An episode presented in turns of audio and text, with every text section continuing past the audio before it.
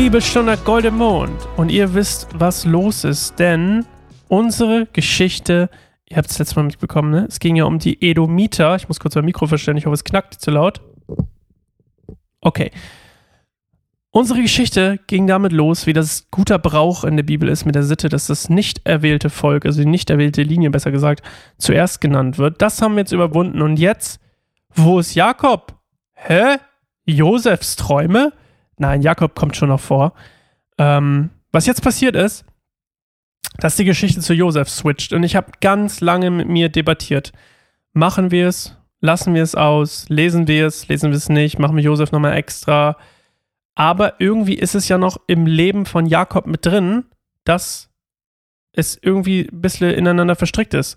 Und deswegen habe ich gedacht, wir lesen es einfach durch. Wir lesen es einfach weiter. Und ähm, heute lesen wir Josefs Träume. Und es gibt starke Parallelen zwischen Josef und Jakobs Geschichte. Zum Beispiel, der Vater wird getäuscht, ähm, die Brüder handeln verräterisch, äh, es gibt eine riesenlange Trennung. Und ähm, ja. Aber Gott verheißt immer wieder auch dem, ähm, dem Josef und auch Jakob. Na, Jakob, wobei, das lesen wir jetzt nicht nochmal genau, aber äh, so wie Jakob auch immer verheißen wurde, dass es äh, am Ende gut ausgeht, so wird auch Josef immer gesagt: Mensch, am Ende wird es äh, für dich gut ausgehen. Und auch wenn es quasi den Gottlosen mal ganz kurz ein bisschen besser geht als dir, glaub am Ende ruhig dran, dass es ähm, dir am Ende besser gehen wird. Und ähm, ja, wir lesen einfach mal 1. Mose 37, 1 bis 11. Jakob, oh, übrigens, Claire hat heute Geburtstag, meine Frau. Shoutout, ich glaube, es ist der richtige Tag. 26. August, Shoutout, Happy Birthday, meine Frau. Sehr geil. Jakob ließ sich im Land Kanaan, in dem schon sein Vater gelebt hatte, nieder. Dies ist die Geschichte von Jakob und seiner Familie.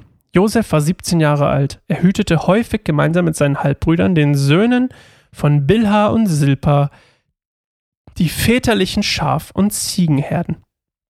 Doch Josef ähm, hinterbrachte es seinem Vater, wenn sie etwas Schlechtes taten, also er petzt.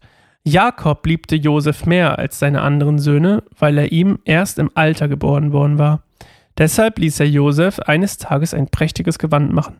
Seine Brüder hassten Josef, weil sie merkten, dass ihr Vater ihn lieber hatte als sie und redeten kaum freundliches, kaum ein freundliches Wort mehr mit ihm.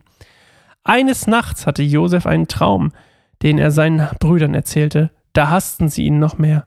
Hört, was ich geträumt habe, begann er. Wir waren draußen auf dem Feld und banden das Getreide in Gaben zusammen. Meine Gabe stellte sich auf und blieb stehen. Eure Gaben scharten sich um sie und verneigten sich vor ihr. Du willst also König werden über uns und über uns herrschen? verhöhnten ihn seine Brüder. Und sie hassten ihn noch mehr wegen seines Traumes und dem, was er gesagt hatte. Später hatte Josef noch einen Traum. Auch diesen erzählte er seinen Brüdern. Ich träumte, sagte er, die Sonne, der Mond und elf Sterne verneigten sich vor mir.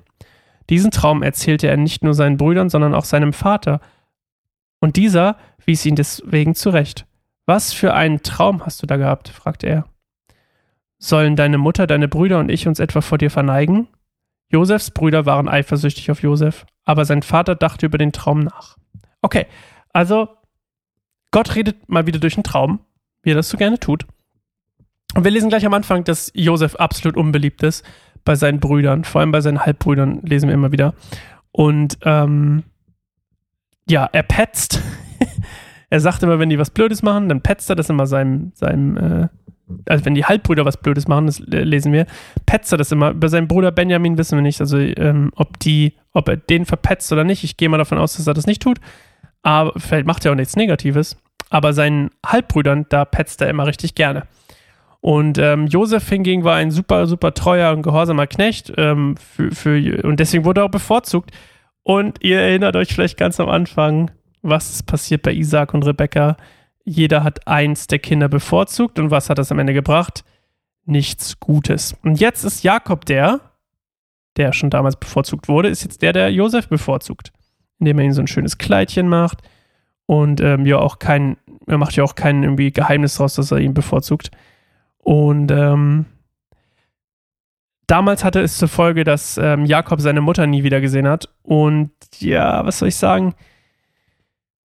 Für Josef läuft es auch nicht so gut. Er sieht zwar seinen Papa irgendwann wieder, aber er wird sehr lange von ihm getrennt sein. Und ähm, trotzdem, durch das, was ist auch nicht so schlau, muss man auch mal sagen, von Josef, vielleicht seine Träume hier zu offenbaren. Aber durch das, was er träumt, spricht Gott zu ihm und sagt: Mensch, du wirst übrigens hier über alle herrschen. Du bist es, der über alle herrscht. Also er gibt ihm auch so einen Ausblick auf die Zukunft. Und ähm, ja, das finden seine Brüder natürlich noch blöder. Und äh, ich fand das Bild total schön, dass er träumt von den Sternen, Sonne, Mond.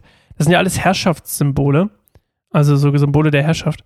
Und ähm, wie, wie es auch schon richtig hier gedeutet wurde, ähm, ist es so, dass ja, Josef über alle herrschen wird.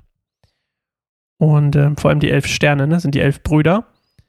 Und man sieht hier auch einfach eindeutig, warum Jesus, ach, warum Jesus, warum ja vielleicht ja auch, warum Gott ähm, Josef auserwählt hat und nicht die Brüder, weil die Brüder mit den Prophetien, die Gott Josef schenkt, können sie nicht so viel anfangen, sondern die werden dann neidisch und neigen zu Egoismus. Und es bringt deren natürliches Sein zum Vorschein, was ja auch ne, bei Levi und Simeon beim Abschlachten in Sichem da äh, zum Vorschein gekommen ist. Oder Ruben, als er mit Bilha geschlafen hat. Und ähm, ja, bei Josef werden wir dann in den nächsten Kapiteln erfahren, dass Gott da absolut den richtigen ausgewählt hat, nämlich einen absolut treuen, treuen Knecht. So, wir hören uns morgen wieder zu Josef wird nach Ägypten verkauft. That's bad. Okay, bis morgen. Tschüss.